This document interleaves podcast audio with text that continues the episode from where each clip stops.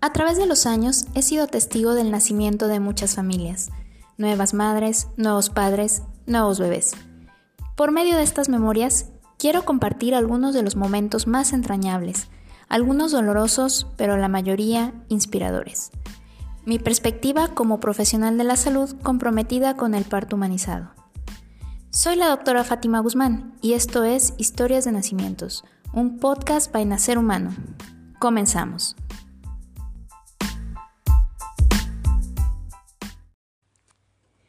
Todavía en el siglo XIX, todos los nacimientos ocurrían fuera de instituciones médicas, preferentemente en casa de cada embarazada, y eran atendidas por parteras, es decir, mujeres que aprendían el oficio de generación en generación, de abuela a madre, de madre a hija. Sabiduría milenaria que se basaba en brindar confort físico y emocional a la parturienta, acompañarla durante toda la labor de parto hasta que el propio cuerpo de la mujer hiciera lo que sabe hacer, dar vida. Este sistema era muy cómodo para todas las mujeres que cursaban con embarazos de bajo riesgo, pero por desgracia las embarazadas que tenían alguna complicación padecían situaciones extremas que terminaban en muerte del bebé, de la madre o ambos. Cuando se decidió trasladar los partos al hospital, las complicaciones infecciosas disminuyeron al por mayor y con los avances médicos, científicos y tecnológicos aparecieron nuevos procedimientos que podían salvar vidas evitando malas posiciones fetales, hemorragias, sufrimiento fetal y demás complicaciones. Estos avances afortunadamente brindaron mayor oportunidad a tener desenlaces felices.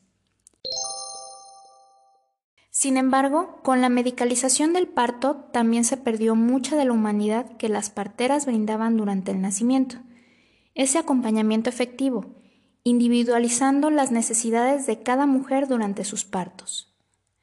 Antes, las mujeres sanas podían estar cómodas en casa, facilitando la deambulación y el movimiento de la pelvis, en ambientes cálidos y de luces tenues, consumiendo sus bebidas y alimentos favoritos, pero sobre todo estando rodeadas de sus seres queridos como fuente inagotable de apoyo, abrazos, amor y oxitocina. Ahora los partos convencionales en hospitales pueden llegar a carecer de todo lo anterior. Por eso, cuando conocí a Rocío y Manuel, quienes me buscaron para atender su parto en casa, de inmediato evalué que el embarazo fuera de bajo riesgo a fin de iniciar la planeación de dicho suceso. Rocío era una mujer de 39 años, maestra de profesión. Llegaban conmigo en la semana 31, pero había llevado su control prenatal en el ISTE, además de haberse realizado algunos ultrasonidos en medio privado. En este momento cursaba su quinto embarazo. Marcos, su hijo mayor, tenía 16 años y había nacido por cesárea ya que venía sentadito. Susana, su única hija, tenía 15 años, y debido a la proximidad de la cesárea anterior, también había nacido a través de este procedimiento quirúrgico.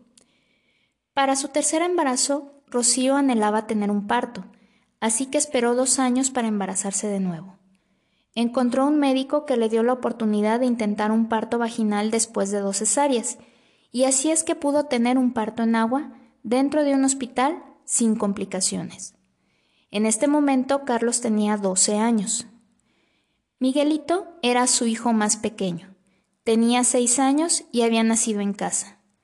Por ese entonces Rocío y Manuel se encontraban remodelando su casa y decidieron poner un jacuzzi en su habitación precisamente para el parto de Miguel. En esta ocasión esperaban a Julio, su quinto hijo, el segundo que nacería en casa.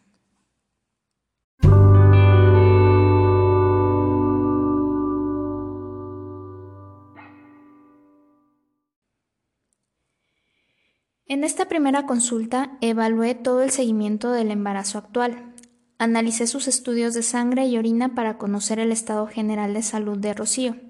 Revisé sus ultrasonidos previos y realicé uno nuevo para ver que Julio estuviera sano y el embarazo cursara sin alteraciones. Una vez que corroboré que todo parecía aceptable para llevar a cabo un parto en casa, comenzamos a planificarlo. Les pasé una lista con todo lo que se necesita tener en casa. Evaluamos un plan B en caso de alguna complicación que requiriera un traslado de urgencia al hospital.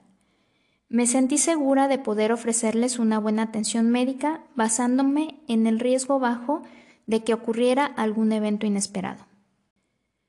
Unos días previos al parto acudí a su hogar para verificar la dirección y saber cómo llegar, así como poder dejar el material que necesitaríamos, ya que su domicilio me quedaba lejos tanto de casa como de mi consultorio, y también corroborar que ellos contaban con todo lo necesario que les había enlistado anteriormente. Resulta que me perdí a pesar del GPS, así que agradecí haber hecho esa ruta de reconocimiento previa al parto. Pero una vez que llegué, fui recibida con mucha emoción, como si ya se tratara del día del parto. Ellos formaban una familia bastante simpática. Los chicos muy serios pero educados. No hablé tanto con ellos pues se encontraban haciendo tareas. Subimos a la habitación de Rocío y Manuel, en donde ya tenían preparado todo para el nacimiento de Julio. Dentro de la misma habitación estaba el cuarto de baño, en donde había un jacuzzi pequeño, pero donde cómodamente cabían dos personas. Después de afinar detalles, me despedí de ellos en espera del gran día. Pocos días después, alrededor de las seis de la mañana, recibí la llamada de Manuel indicándome que Rocío había empezado con contracciones. Al ser su tercer parto, podíamos esperar un avance rápido, así que me preparé rápidamente.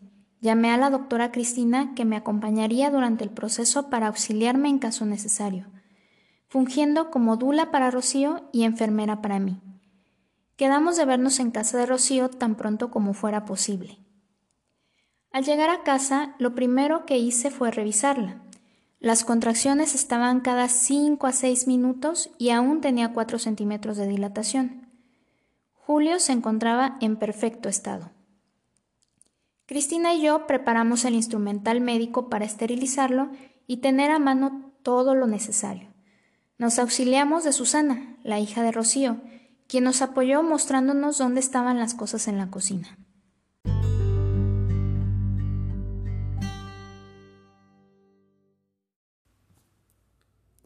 Debido a que el parto había iniciado temprano, ninguno de sus cuatro hijos había acudido a la escuela. Marcos y Carlos se encontraban en la planta baja cuidando del pequeño Miguel. Y Susana estaba muy atenta a las necesidades de sus papás y de nosotras. De vez en cuando, Marcos, el mayor, se asomaba para corroborar que no necesitábamos de su ayuda. Mientras las contracciones seguían con la misma intensidad, no volví a realizar tacto vaginal. Únicamente checaba el corazón de Julio y continuábamos la vigilancia conversando de un tema y otro para pasar tranquilamente la mañana. Pero un par de horas después empezamos a notar que algo había cambiado con Rocío. Dejó de hablar con nosotros ya que las contracciones eran más constantes y de mayor intensidad. Entre una contracción y otra, mecía su cadera de un lado a otro. La respiración era más profunda y se abrazaba del cuello de Manuel para controlar las molestias que iban creciendo. Nosotros también quedamos en silencio observando el cambio de la fase latente a la fase activa. Fue cuando le propusimos entrar al agua y ella aceptó. La revisé una segunda y última vez. Tenía 7 centímetros de dilatación. Entonces decidió meterse a la tina. Marcos se asomó y acordaron con Susana que ella les avisaría cuando estuviera a punto de nacer su hermanito, ya que todos querían estar presentes cuando eso ocurriera. Rocío y Manuel estuvieron dentro de la tina un buen rato. Susana puso música y todos permanecíamos vigilando. A veces Rocío pedía un poco de agua y se la dábamos. Manuel la abrazaba y le ayudaba con toda la experiencia que los dos partos previos le habían dado, ya sea con un beso, una palabra de aliento, secar su sudor, dar un masaje o ser su apoyo para cambiar a posiciones más cómodas. De repente, Rocío, reconociendo con claridad las sensaciones de su cuerpo, nos dijo, Ya viene.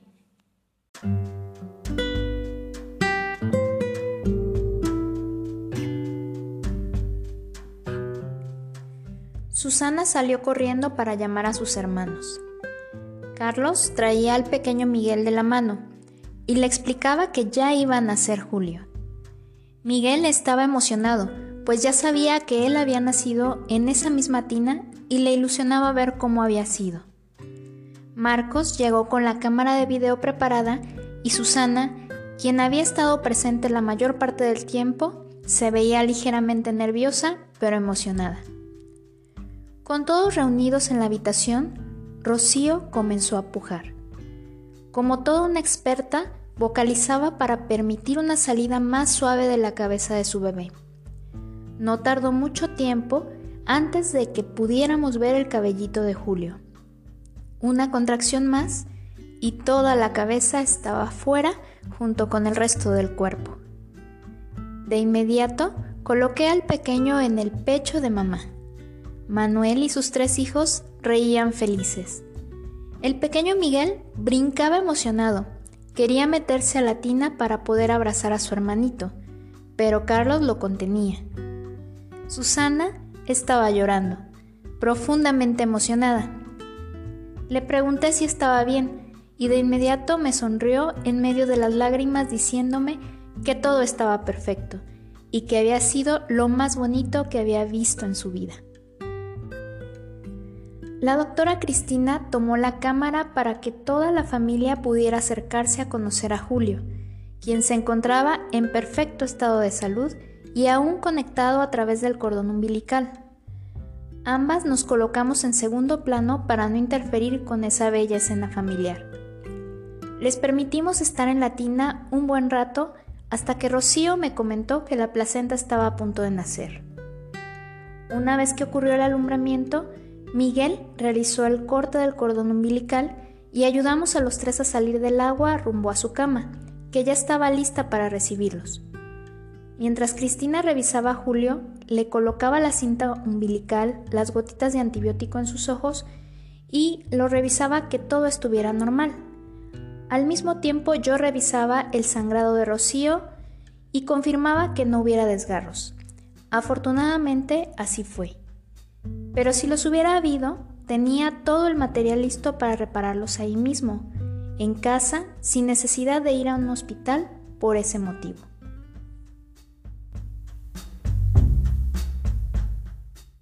Pues todo estaba bien, y pudimos volver a poner a Julio en el pecho de Rocío.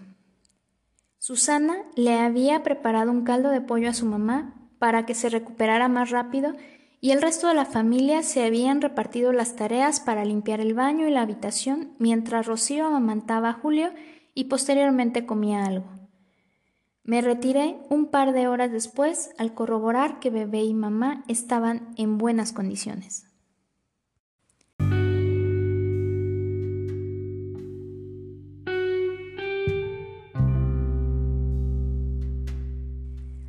Regresé al día siguiente para darles el certificado de nacimiento y hacer la revisión subsecuente.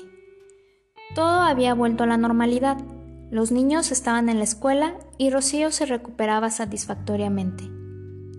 En un par de días llevaría a Julio con su pediatra para revisarlo, vacunarlo y hacer el tamiz, pero de momento se encontraba en buen, en buen estado, alimentándose normalmente.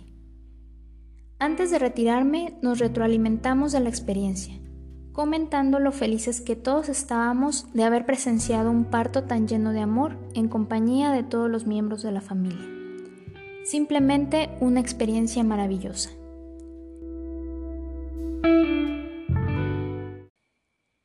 Quienes se preocupan por la seguridad de los partos en casa argumentan que no es higiénico, que hay riesgo de sangrado o problemas con el bebé.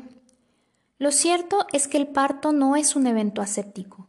Solo se requiere tener una buena higiene general de las áreas en donde se realizará y con eso es más que suficiente.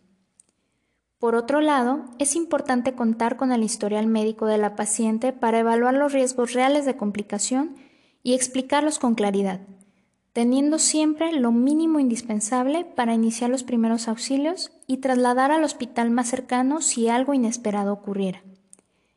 Si bien es cierto que el parto en casa no es para todas, la gran mayoría de las mujeres con bajo riesgo de complicaciones podrían optar por tener una experiencia más íntima y completamente natural en el nacimiento de sus hijos, así como lo hizo Rocío y su familia.